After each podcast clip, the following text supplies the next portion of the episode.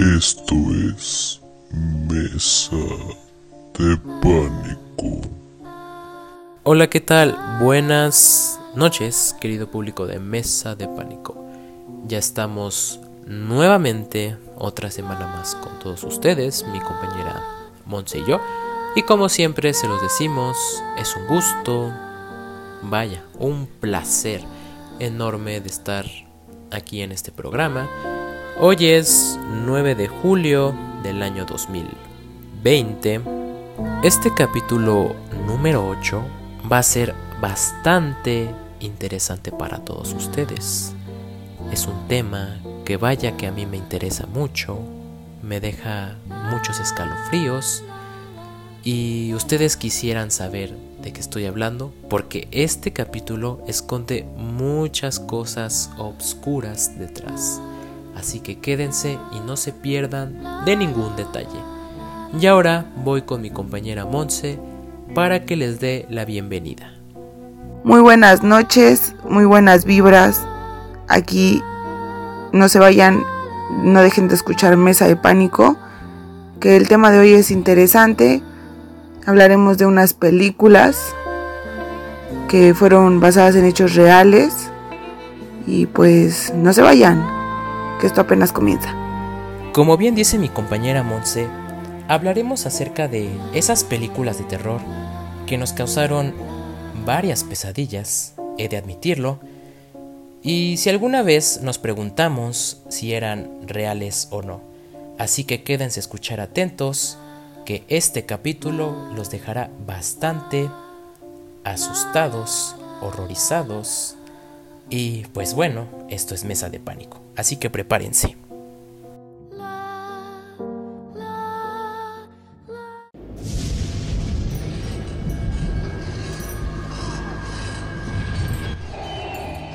Estás escuchando Jueves de Terror.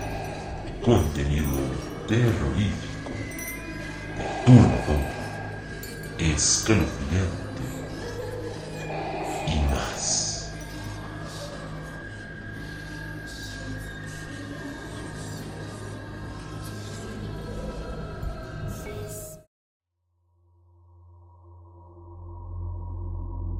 Comencemos con la película del exorcista. Una de las películas que marcó hito en la historia del cine es El exorcista, dirigida por William Fredkin, protagonizada por Linda Blair y que fue estrenada en el año 1973. Dicho film está basado en la novela de William Peter Blatty, en la que se narra la posesión demoníaca de una niña de 12 años. Pero, ¿cómo se le ocurrió esta historia a Blatty? El propio escritor contó hace un tiempo que en el año 1949 leyó en el diario estadounidense Washington Post un artículo sobre un niño de Maryland llamado Roland, que al parecer estaba poseído por el diablo. Dicha publicación llamó tanto su atención que el escritor comenzó a investigar más sobre el caso a medida que iba creando su obra maestra. Según relató William, los eventos paranormales en la casa de Roland y su familia iniciaron en 1948, cuando él tenía 13 años. Después de la muerte de una tía del adolescente, este comenzó a escuchar ruidos extraños que provenían del sótano. Tras manifestar en varias oportunidades a su familia lo que estaba ocurriendo, sus padres creyeron que se trataba de ratones, por lo que contrataron los servicios de una empresa para el control de plagas. Pero al parecer, no habían roedores. Ya no eran solo ruidos extraños lo que percibía Roland, pues la actividad paranormal pasó a hechos más agresivos. El colchón de la cama del adolescente se movía violentamente en la noche. De la nada, toda la familia comenzó a olfatear olor a excremento en todo el hogar. Y los objetos de la residencia levitaban por sí solos. En una entrevista para el Washington Post, un amigo de los padres del joven contó que un día fue a visitarlos a su casa. Y que Roland estaba sentado en una silla mientras conversaban. De repente, sin previo aviso, el niño fue arrojado de su asiento a varios metros de distancia. Otro día, la madre del menor entró a la habitación del joven y encontró la cama de su hijo moviéndose sola. En medio de su desespero, la mujer intentó hablar con lo que creía era el espíritu de su tía muerta, implorándole que se detuviera. Pero la respuesta que recibió fue ver cómo algo aruñaba el colchón. Ante estos hechos, los papás de Roland estaban seguros de que su hijo estaba poseído por el alma de la tía, por lo que recurrieron a un pastor luterano que conocían. Pero cuando éste se dio cuenta de lo mal que estaban las cosas en esa casa, les recomendó buscar a un sacerdote católico. Blatty, quien indagó lo suficiente sobre este caso, aseguró que cuando un cura de esa localidad llegó al encuentro con el niño, éste le gritó en latín: Oh, Sacerdus Christi, tu sis me esse diabolum, que español sería oh sacerdote de Cristo, tú sabes que yo soy el diablo. Tras presenciar la actitud del menor, el religioso, de inmediato, solicitó el permiso ante la iglesia para llevar a cabo un exorcismo. Pero antes debía ser sometido a evaluaciones mentales y físicas. El niño fue llevado al hospital universitario de Georgetown, una institución administrada por los jesuitas. Roland estuvo internado en ese lugar aproximadamente una semana. Y según reveló un testigo al periódico, de la nada aparecieron rasguños en el cuerpo del niño durante cuatro noches seguidas.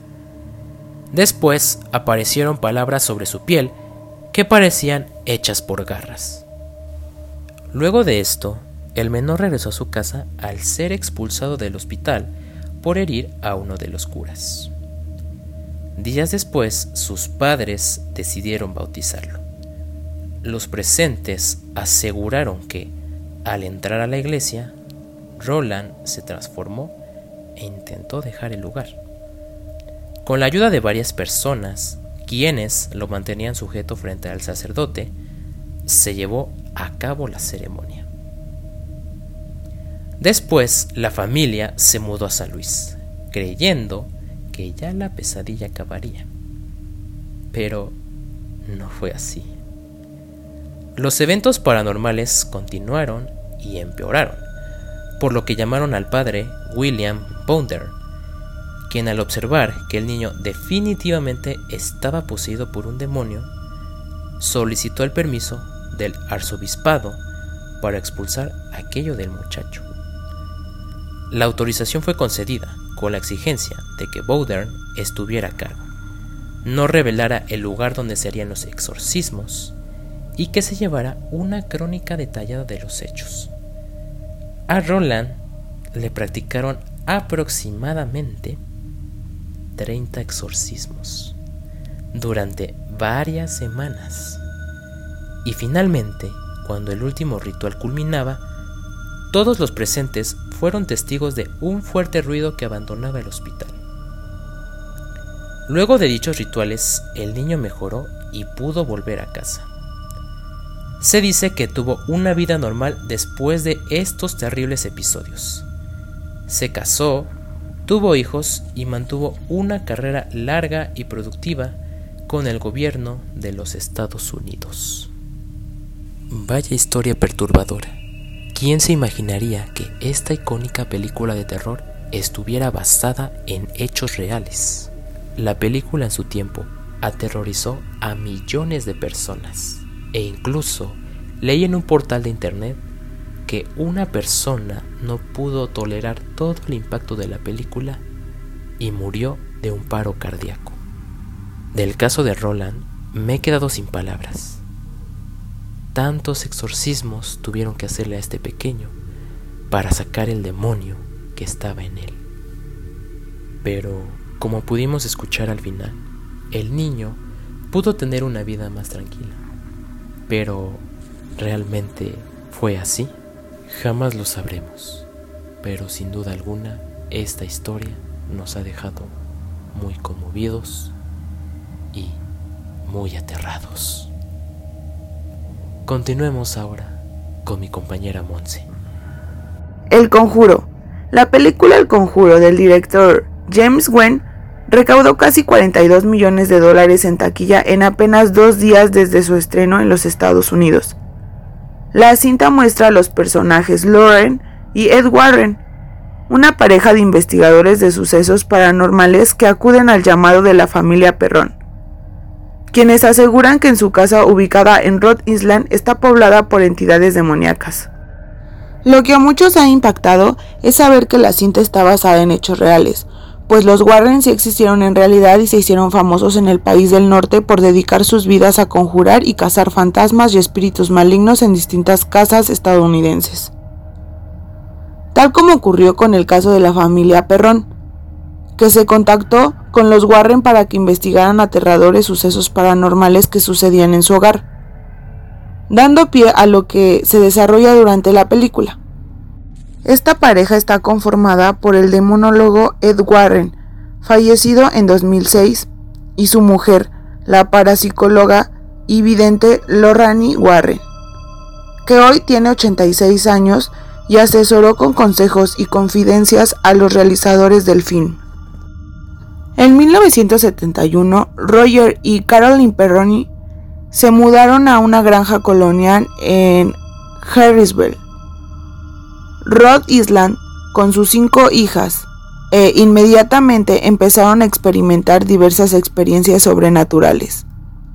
Según la familia, el primer fenómeno que ocurrió fue la escalofriante presencia de un espíritu que tenía la costumbre de tocar la puerta de la casa por la noche, despertando a toda la familia. Los espíritus, a partir de entonces, comenzaron a manifestarse de distintas formas.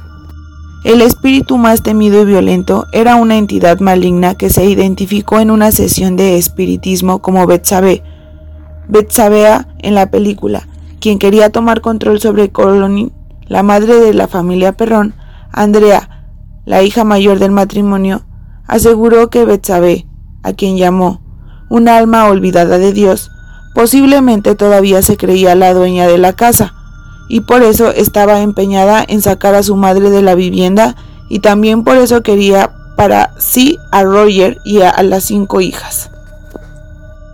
Betsabe atormentaba a mi madre con su mayor temor, el fuego. El espíritu se acercaba a ella en la noche. Mi madre la describe como un ser que tenía una cara espantosa y deforme, con la cabeza inclinada a un lado y con el cuello roto. No tenía ojos ni boca y parecía como las telarañas que se cuelgan en las esquinas de la bodega. Según cuenta la leyenda local, Betsabe fue una mujer sospechosa de ser una bruja y fue acusada de hecho de sacrificar a un niño como una ofrenda al diablo. Más de dos docenas de muertes misteriosas ocurrieron en la propiedad mientras ella vivía ahí. Según los mismos relatos, Betsabe vivió una vida miserable y murió de anciana en 1885. Pero con su deceso no habría cesado las muertes. Posteriormente, dentro de la misma propiedad, habrían ocurrido dos suicidios documentados, uno de ellos un ahorcamiento en una de las vigas del granjero, un envenenamiento, una violación y asesinato de una niña de 11 años, dos ahogamientos y la muerte de cuatro hombres por congelación. La familia Perrón vivió durante una década en la temida casa y solo salieron cuando la propiedad fue exorcizada. Andrea Perrón escribió posteriormente el libro House of Darkness, House of Light en el cual narra la terrible experiencia por la que pasó su familia. A partir de ese volumen se hizo el guion adaptado para la película El Conjuro, que fue realizado por la misma Andrea, quien afirmó que nadie en mi familia se sorprendió demasiado o se asustó al ver el fin, ya que por lo que ocurrió en mi casa fue mucho más terrorífico que lo que se demostró en la pantalla. Fantasmas por doquier. Andrea Perrón relata. Cuando mis padres compraron la casa en el invierno de 1970, solo quería un lugar en el país para criar a sus hijos, y empezamos a ver espíritus tan pronto como nos mudamos. La mayoría de ellos eran benignos, y algunos de ellos ni siquiera parecían darse cuenta de que estábamos ahí, pero ocho generaciones de personas vivieron y murieron en esa casa antes de nuestra llegada, y algunos de ellos nunca se fueron. La joven agrega que al principio muchas de estas presencias sobrenaturales parecían ser inofensivas, como una al que mi hermana llamaba Manny. Él era un alma compasiva y creemos que en realidad se trataba del espíritu de John Arnold, quien se suicidó en el alero de la casa en 1800. Se aparecía en la casa a cuidar de nosotros, siempre en el mismo lugar, en el pasillo ubicado entre el comedor y la cocina. La aparición solía ser siempre apoyándose contra la puerta y ponía una sonrisa torcida como si se estuviera con niños. Pero tan pronto hacíamos contacto visual, con él desaparecía. Andrea Perrón añade finalmente que todos los que vivieron posteriormente en la casa embrujada de Rhode Island experimentaron, en menor o mayor grado, la experiencia de entidades sobrenaturales. Algunos han salido gritando y corriendo por sus vidas. El hombre se mudó ahí para iniciar la restauración de la casa cuando la vendimos salió gritando, sin su auto, sin sus herramientas y sin su ropa. Nunca regresó a la casa y por el mismo motivo las personas que compraban la propiedad siempre se mudaban muy brevemente. La casa estuvo vacante durante muchos años.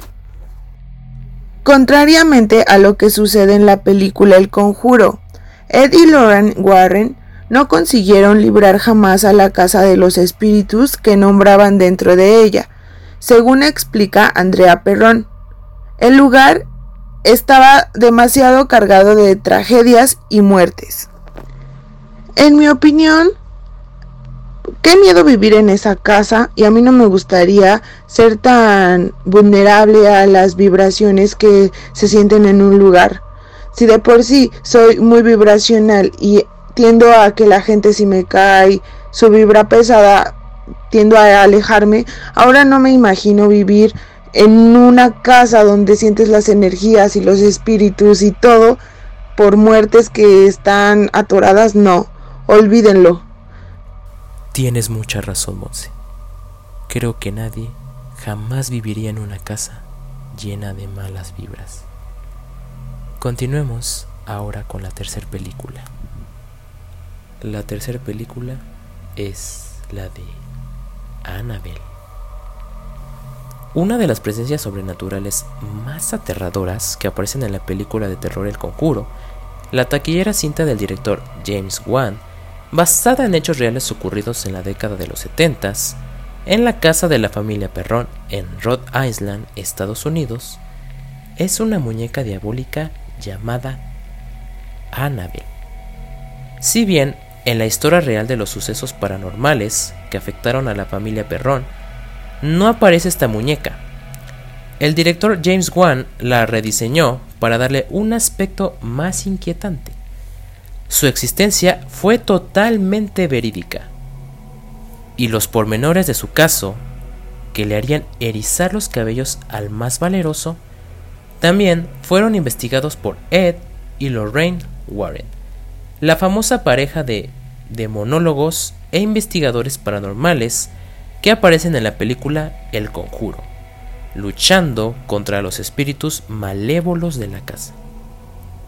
La historia de espanto de la muñeca Annabelle comenzó en 1970, cuando una madre compró en una tienda especializada una vieja muñeca de trapo, de la tradicional línea de productos infantiles conocidos como Raggedy Ann para regalársela a su hija Donna, una joven de 20 años que estudiaba enfermería. Lo primero que hizo la muchacha, que compartía un apartamento con una amiga llamada Angie, fue poner a la muñeca en su cama. Pero a los pocos días comenzaron a suceder cosas extrañas. La muñeca, que siempre era dejada por su dueña en el dormitorio, o en un sillón en una posición horizontal y con las piernas cruzadas, comenzó a aparecer misteriosamente en otras partes de la casa. Aparecía en el comedor, en posición vertical o de pie, o bien arrodillada en la puerta de la entrada, como si de repente hubiera comenzado a moverse por sí sola. Para empeorar la situación, las dos moradoras del apartamento comenzaron a encontrar mensajes escritos en un papel de pergamino con una letra de niño pequeño que decían ayúdanos y ayuda a Lu. Lu era el nombre del novio de Donna. El siguiente incidente también fue sorprendente. Las dos amigas encontraron a la muñeca con gotas de sangre en su pecho y sus manos por lo que decidieron buscar la ayuda de una medium para que hiciera una sesión de espiritismo en el mismo apartamento. De ese modo supieron que el presunto espíritu que animaba a la muñeca correspondía al de una niña de 7 años llamada Annabel Higgins, quien había muerto trágicamente hace muchos años en el mismo lugar donde vivía. El espíritu Además, le comunicó a la medium otra cosa inquietante. Dijo que se sentía en paz viviendo con Angie y Donna, por lo que quería seguir viviendo en la casa bajo la forma de la muñeca. Las dos chicas, compadecidas por la historia de la niña muerta, respondieron afirmativamente. Ignoraban que el supuesto espíritu de Annabel escondía en verdad a una presencia ominosa, la muñeca diabólica. Lou, el novio de Donna, fue el primero en sufrir las consecuencias. El joven no solo había querido deshacerse de la muñeca desde la primera vez que la tuvo en sus manos, sino que también comenzó a sufrir recurrentes pesadillas con el juguete. Una noche, tras despertar de un mal sueño, miró al pie de su cama y vio estupefacto la aterradora figura de la muñeca de trapo. El juguete trepó en cuestión de segundos a su cama e intentó estrangularlo, aunque solo consiguió desmayarlo. Tras recuperar la conciencia, Luz se dirigió de inmediato a la casa de su novia, decidido a destruir a la muñeca. Pero, tras llegar y saludar a Donna, escucharon ruidos procedentes del dormitorio de la chica, como si varias personas estuvieran hablando ahí. Al entrar, no vieron a nadie, solo a Annabel sentada en una esquina. En ese preciso momento, Luz tocó el pecho tránsito de dolor. Cuando se abrió la camisa, que sorprendentemente estaba empapada en sangre, descubrió que tenía siete marcas de garras distintas, tres verticales y cuatro horizontales, que le desgarraban la piel como si fueran quemaduras. Convencidos definitivamente que el espíritu que animaba la muñeca era hostil y maligno, Donna y sus amigos se pusieron en contacto con algunas autoridades eclesiásticas, quienes los pusieron en contacto con Ed y Lorraine Warren. Esta pareja de investigadores paranormales llegó de inmediato a la conclusión más obvia. El espíritu que se encontraba unido a la muñeca no era el de una inocente niña, sino que una presencia diabólica no humana que deseaba poseer el alma de Donna.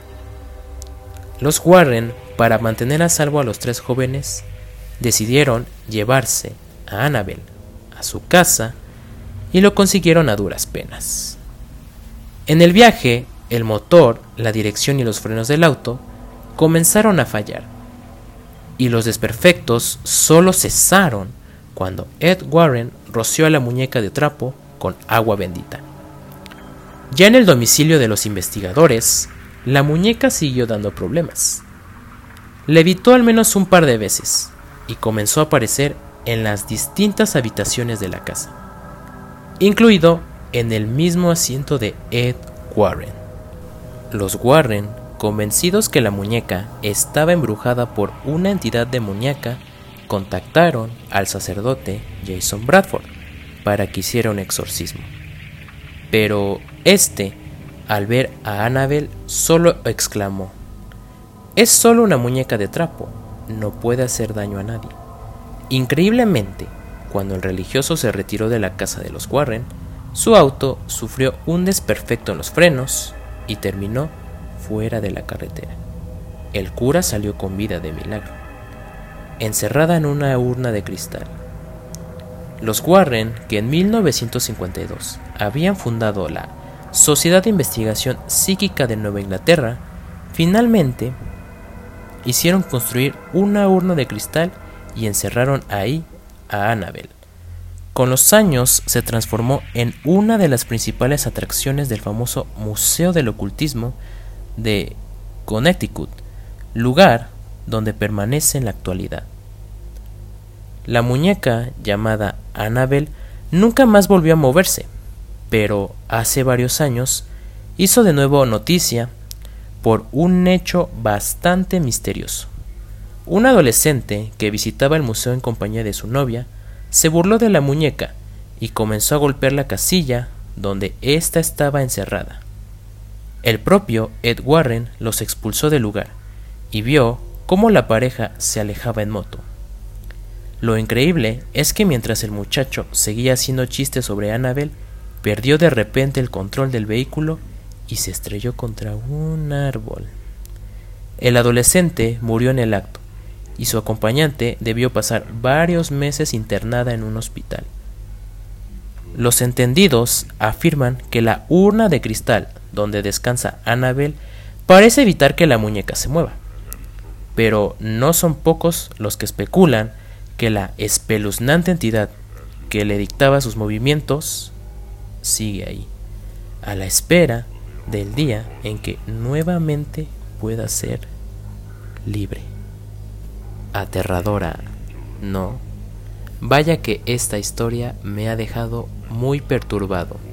Cuando fui a ver esta película al cine, no les mentiré, salí de la sala muy asustado, ya que a lo largo de la película podemos ver varias entidades demoníacas que dejarían espantado a más de uno. También sería interesante indagar un poco más sobre la historia de los Warren, sobre cómo quisieron meterse a este medio, de liberar a espíritus o encontrar algunos demonios que se encontraban escondidos en algunos objetos. Mi compañera Monse habló anteriormente de la película El Conjuro, que igual está basada en todos los casos que han sucedido en el entorno de Ed y Lorraine Warren, y en la película se nos narra la historia de una familia que habitaba en su casa, que de repente, de la nada, se les empiezan a presentar algunas entidades demoníacas, y es en este caso cuando entran estos dos personajes para, de cierta manera, liberar estos espíritus malignos. El año pasado salió la última entrega de Annabelle, que es la tercera parte. En la película nos narran este hecho que les estaba comentando hace unos momentos, que es cuando Ed y Lorraine Warren llevan la muñeca a su casa para después bendecirla y encerrarla en una urna para que todo lo maligno quede dentro de ella. Es cuando entra la pequeña hija de los Warren, porque a ella se le hizo bastante curioso que una muñeca de trapo encerrara tanta maldad en ella. Como les comento al inicio de la historia, esta muñeca tuvo que ser rediseñada para la película, ya que la real no generaba bastante miedo, sino un poco más de ternura. Y el director, más que generar ternura, buscaba que los espectadores tuvieran un poco más de miedo. Es por eso que rediseñó la muñeca y es como la conocemos. Pero si ustedes quieren ver a esta muñeca, la real, búsquela en internet y me dicen sus opiniones. Y bien, ahora regreso con mi compañera Monse para que nos narre acerca de otra película. Y seguimos con La Masacre de Texas. Masacre en Texas es una película con la que miles se aterrorizaron en los cines. Esta obra maestra de terror fue calificada como obra de culto. Debido a su inesperado éxito, dio a luz a tres secuelas y un remake. Pero, tal vez muchos no saben que esta película está basada en una historia real. La trama está inspirada en Ed Gein, un asesino en serie especializado en robar tumbas, aunque no en la zona de Texas, Estados Unidos, sino en Wisconsin. Gein era un hombre muy peligroso que conserva cadáveres para hacer de todo con ellos, incluso trajes enteros de piel humana. El 17 de septiembre de 1957 estalló el escándalo, cuando agentes de la policía que investigaban la desaparición de una persona decidieron ingresar a la casa de Ed, uno de los sospechosos.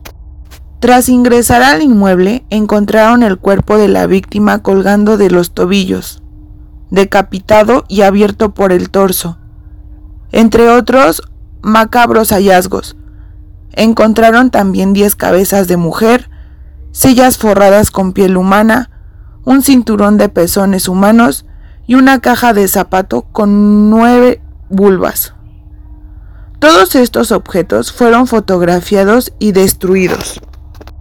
Al ser interrogado, Ed Gren admitió que abría las tumbas de mujeres recientemente fallecidas y robaba los cuerpos llevándolos con su furgoneta a su casa donde curtía las pieles para hacer sus macabras posesiones.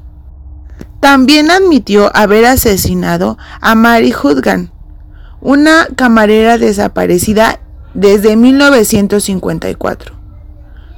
Nunca fue probado ni admitido por él que cometería canibalismo y también negó haber practicado sexo con los cadáveres aduciendo que olían muy mal. Fue declarado enfermo mental y pasó el resto de sus días en una institución psiquiátrica donde se destacó por su buena conducta y falleció por insuficiencia respiratoria el día 26 de julio de 1984. Se cree que su posesiva madre Augusta una fanática religiosa que se esforzaba por impedir cualquier influencia ajena a la suya propia sobre sus dos hijos, fue en parte lo que causó su trastorno mental. Augusta fue el último miembro de la familia cercano de Ed en morir en 1945, y este tapió por algún motivo su habitación. El primer hecho extraño que se desprendió de todo esto es que tras ser arrestado, la casa sin motivo aparente empezó a ser consumida por las llamas. Esto fue una especie de advertencia sobre las energías que rodeaban a este personaje que se consideraba como legendario. Un rodaje traumático. Un artículo publicado en la revista Texas Monthly revela que el equipo técnico y artístico la pasó muy mal en la grabación de la película. La cinta se rodó en cuatro semanas entre el 15 de julio y el 14 de agosto de 1973, con muy bajo presupuesto.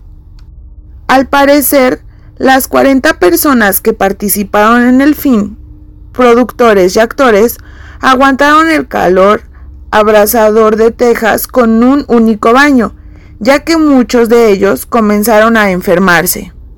El protagonista Gunnar Hanser, quien falleció el año pasado, estuvo a punto de anticipar su deceso durante las filmaciones, luego de que la motosierra que utilizaba para fingir dar muerte a sus víctimas se descontrolara y le rozara el cuello.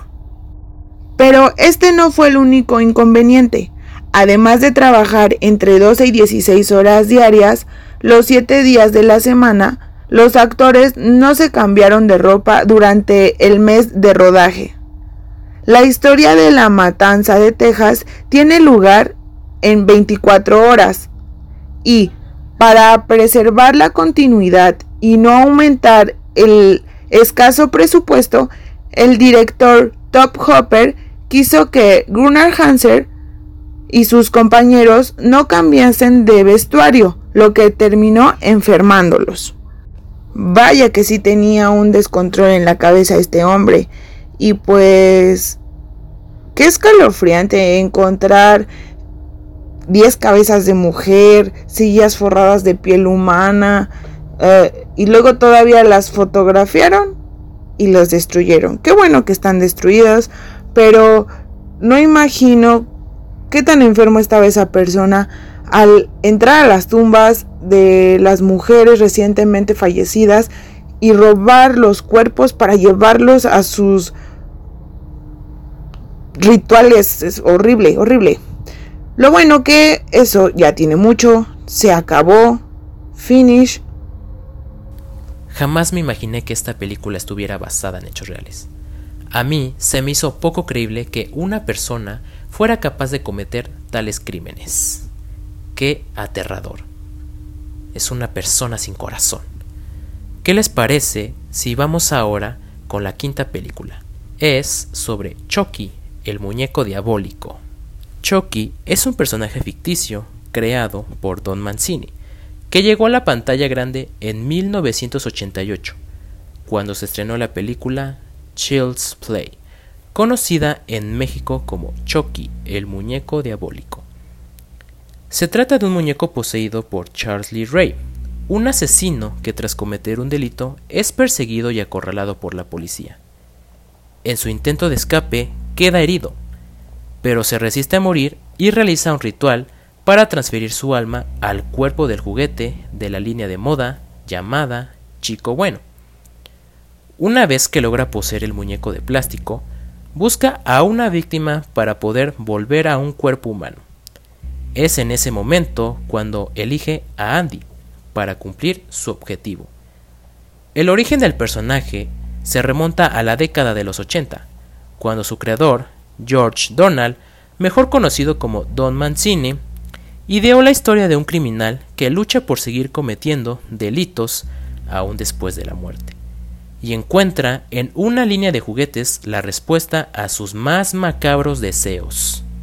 En entrevistas Mancini ha explicado que el trabajo de su padre lo inspiró, pues desde muy joven vio la forma en que las agencias de publicidad manipulan a las personas para hacerlos comprar objetos de moda, como en este caso ocurre con los muñecos Chico Bueno.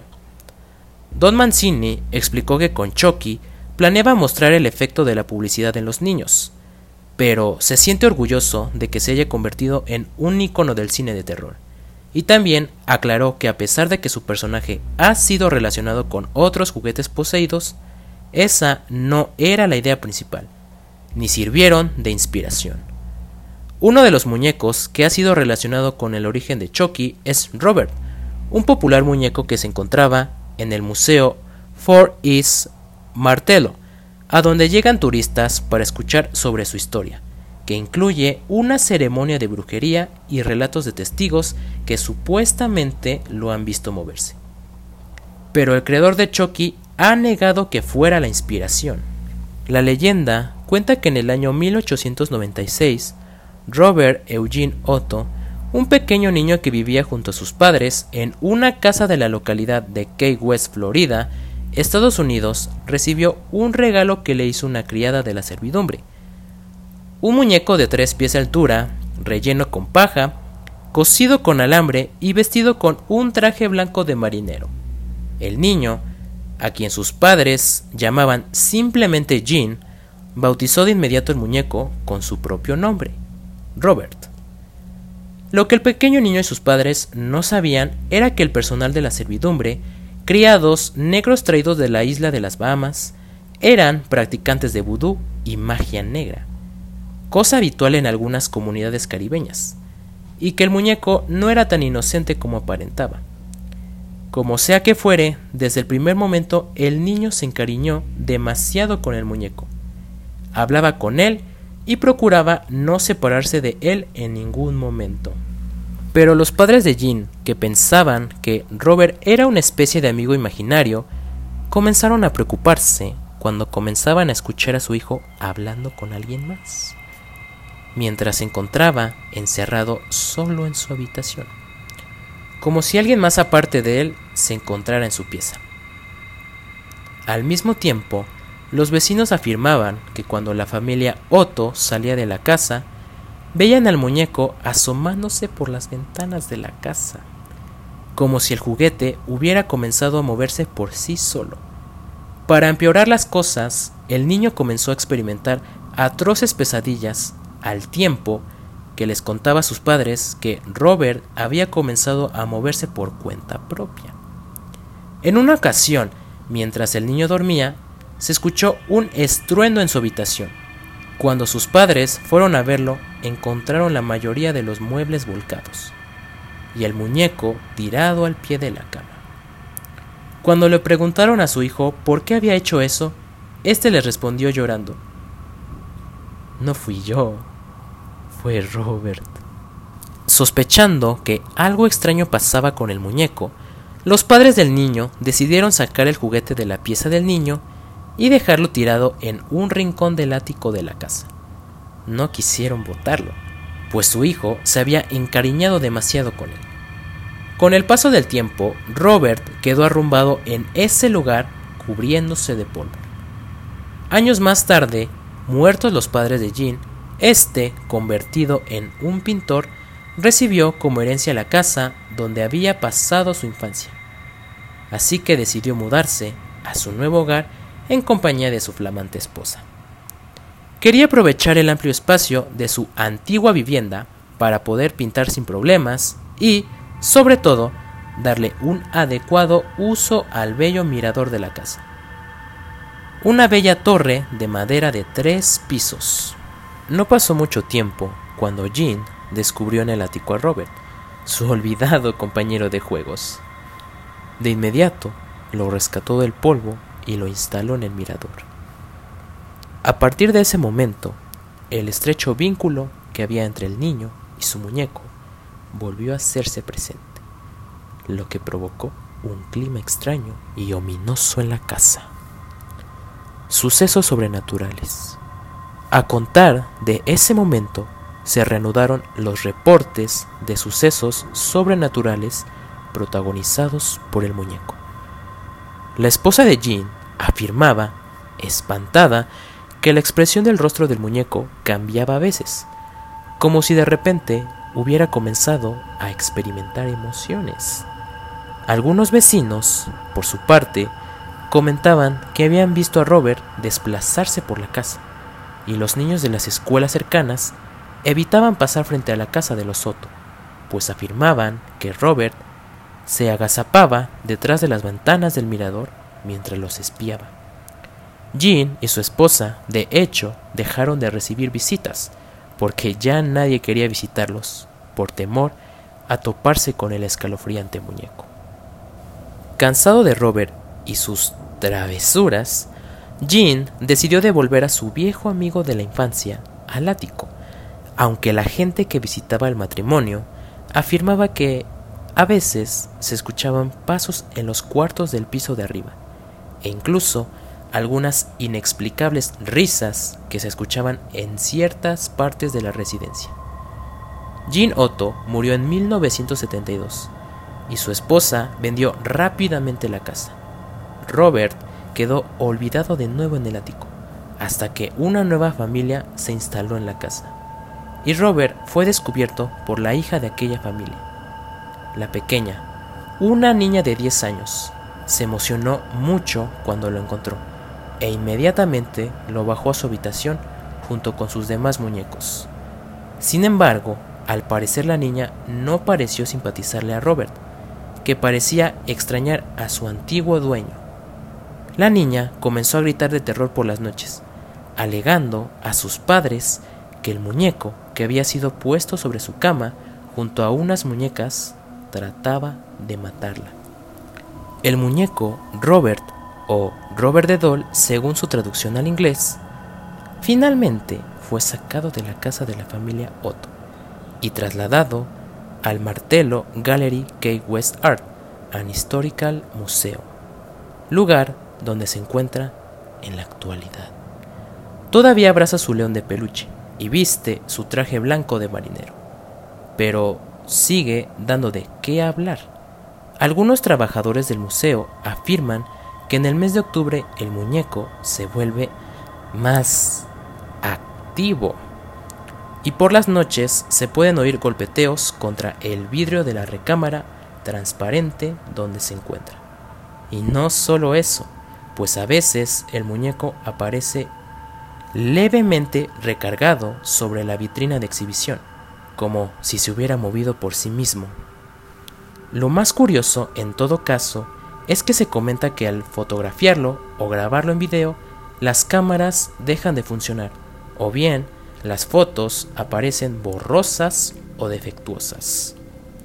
Los encargados del museo y la misma leyenda que rodea al muñeco Robert afirma que los visitantes deben pedirle permiso si quieren sacarle una foto, pues de lo contrario una posible maldición podría recaer sobre estos.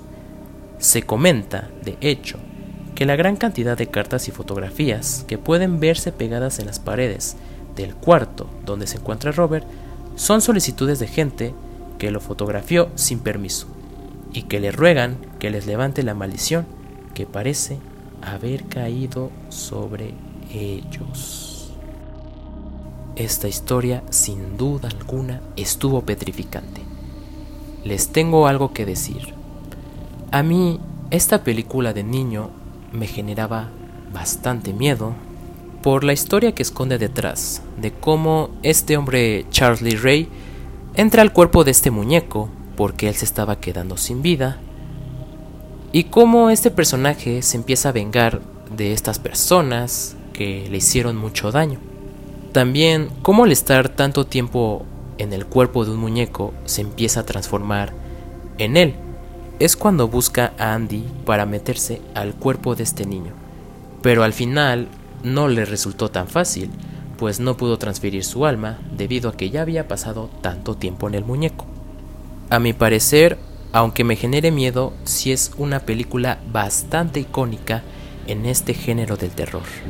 Aún sigo viendo esta película, pues como les comento, la historia está bastante bien hecha, en general la trilogía, de cómo este muñeco de alguna manera lo logran revivir hasta que logre su cometido. Ya después de la tercera película, como que la historia se fue empeorando, ¿no? Yo no le veo caso que metan a la novia de Chucky o el hijo de Chucky. Eso se me hizo bastante extraño. Pero el director al darse cuenta de esto, pues lo corrigió y ya pudo arreglarlo con lo que es la sexta y séptima película. Y yo espero que siga la historia así, que vaya de acuerdo con lo que realmente es este muñeco. De hecho, el año pasado se hizo un, una nueva historia de este personaje que en sí no fue eh, como que poseyó el alma del muñeco, sino que fue más un robot. Pero no hay nada mejor que lo clásico y yo me quedo con el Chucky de antes. Respecto a lo de Robert, es igual, ¿no? Que la película de Chucky, que tiene que ver con el ocultismo, con el vudú y todas esas cosas de magia negra.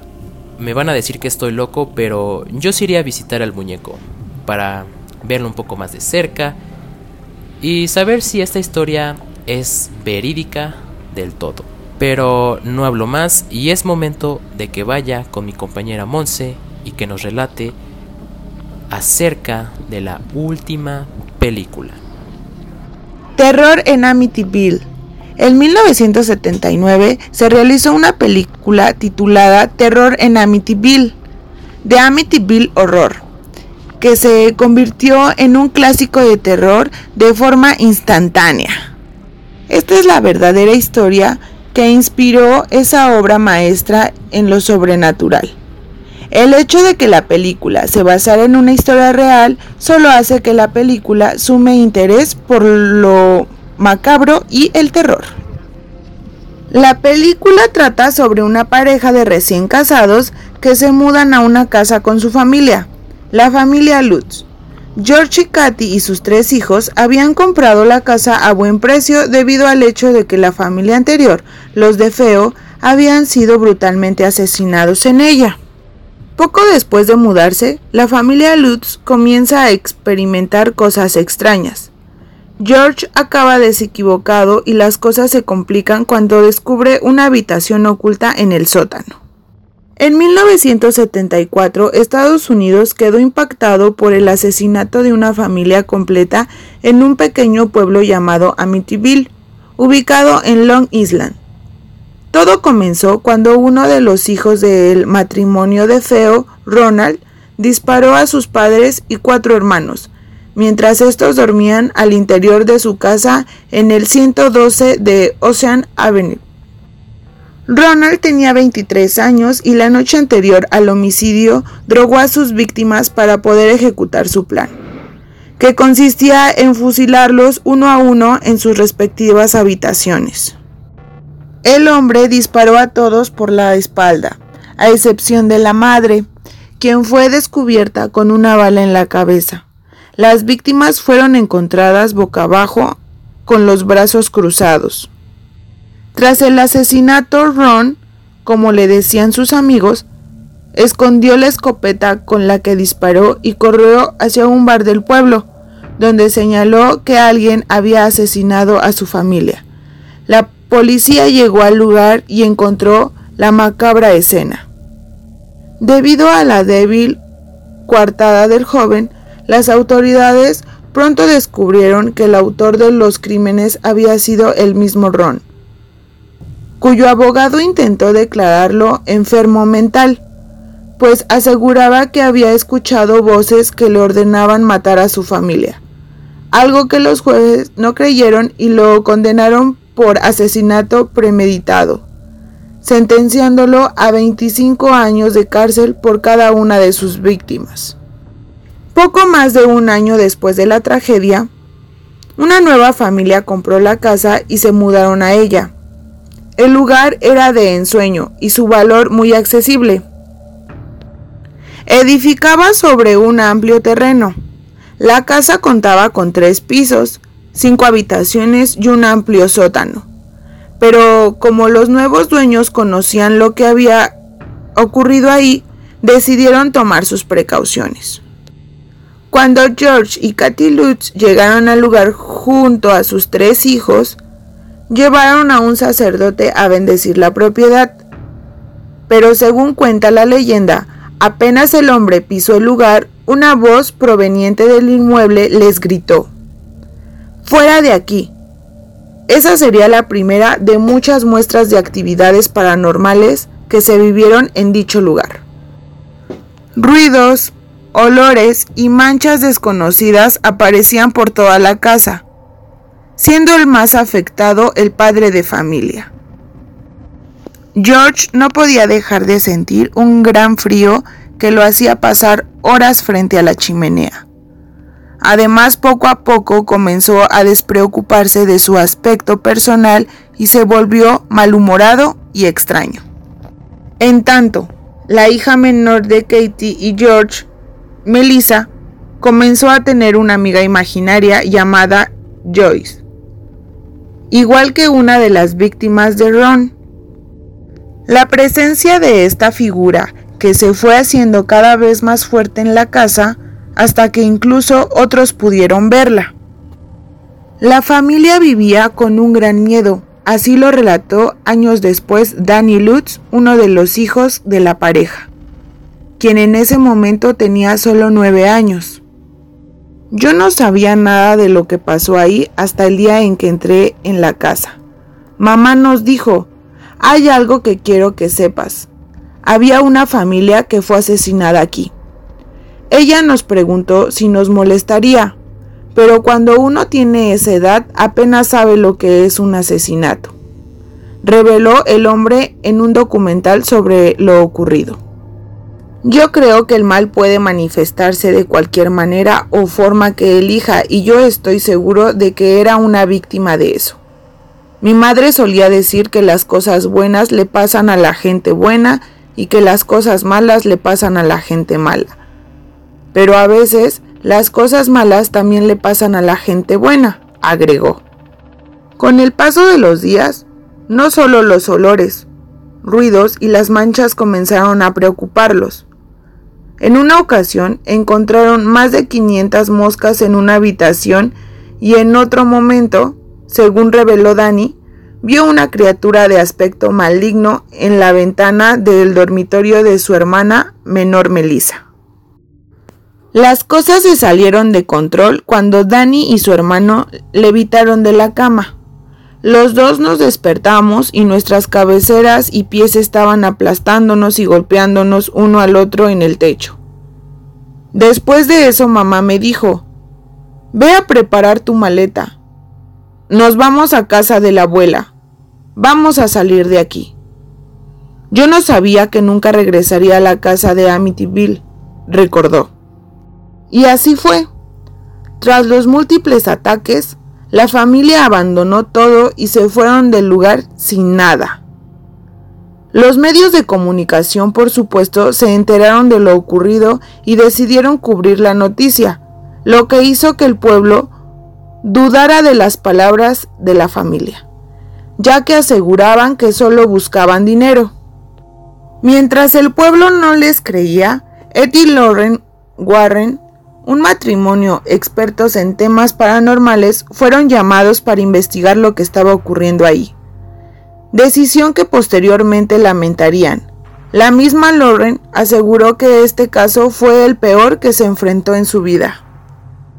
El caso en sí ha afectado nuestras vidas personales más que cualquier otro caso en el que hayamos trabajado en 54 años de investigación. Hemos estado involucrados en peligrosas cosas diabólicas. Hemos estado involucrados en investigaciones y sangre procedente de los ojos de alguien. Todo tipo de cosas malas. Pero este caso nos siguió en nuestra casa, señaló en una entrevista. Nos atacaron la primera vez que, entramos a la casa y eso es muy inusual, agregó. Durante el tiempo que duró la investigación, la pareja no solo fue agredida físicamente. Ed fue lanzado al piso varias veces mientras rezaba o realizaba provocaciones religiosas, sino que también espiritualmente, ya que aseguraba haber sentido una presencia demoníaca y haber visto los cuerpos de la familia de Feo. Como si fuera poco, el equipo de la pareja logró captar la imagen de lo que parece ser un niño fantasma en el segundo piso de la casa, donde se supone que no había nadie más. La leyenda. Aunque el horror de Amityville se convirtió en una leyenda en sí, había una que le precedía y que podría explicar todos los extraños hechos que vivieron estas familias. Según se decía que en el pueblo la tierra donde estaba construida la casa pertenecía a un hombre llamado John Ketchum, un participante de magia negra que tenía una cabaña donde se edificó la casa. El hombre también pidió que sus restos fueran enterrados en aquella tierra. Otra leyenda asegura que los indios Shiniko también en algún momento vivieron estas tierras las que fueron utilizadas para albergar a los enfermos y los locos, los que fueron dejados morir. Los Warren creían que el sufrimiento que había ocurrido en el lugar había dejado la propiedad con una energía muy negativa y una oscura historia, lo que es un imán para los espíritus demoníacos y lo sobrenatural. Gracias a los investigadores, los Lutz pudieron recuperar parte de sus cosas y la escritura de la propiedad, lo cual permitió que pudieran vender nuevamente la casa. En 2010 se vendió por 950 mil dólares y hoy está otra vez en el mercado. Sin embargo, no ha habido más informes de actividad de los residentes recientes. Vaya que es una escalofriante historia. Y qué horror que les haya pasado eso a los Warren y tanto sufrimiento, tantas cosas en una casa. No, no, no, no. No hay que vivir en un lugar así. Definitivamente me quedé con la piel chinita. Yo no sabía que los Warren estaban involucrados dentro de esto de Amityville. De hecho, este año se estrena la tercera parte del conjuro, que dicen que está relacionado con esto de Amityville. Habría que verla.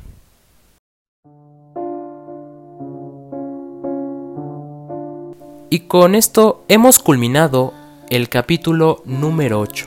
Nuevamente les agradezco por quedarse a escuchar este interesante capítulo que hablamos acerca sobre esas películas de terror que alguna vez nos dejaron varias pesadillas y nos preguntábamos si eran reales o no. Respecto a lo del capítulo anterior, les dije que se iba a integrar un nuevo locutor pero eso será hasta la próxima semana, ya que este locutor tuvo algunos inconvenientes. Pero les aseguro que este nuevo locutor los dejará igual de horrorizados, espantados, petrificados, etcétera, etcétera, etcétera. Así que no se pierdan en adelante de ningún capítulo.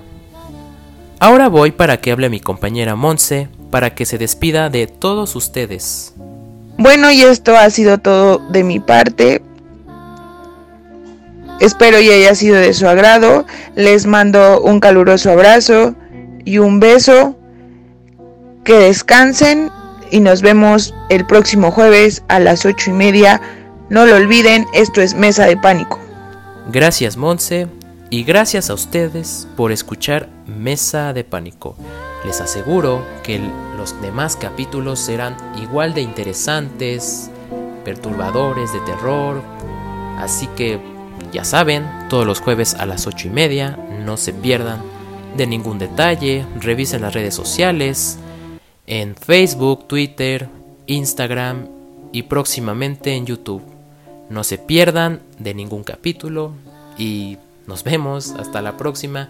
Cuídense, les mando un fuerte abrazo y un fuerte saludo y que tengan una excelente noche. Hasta la próxima.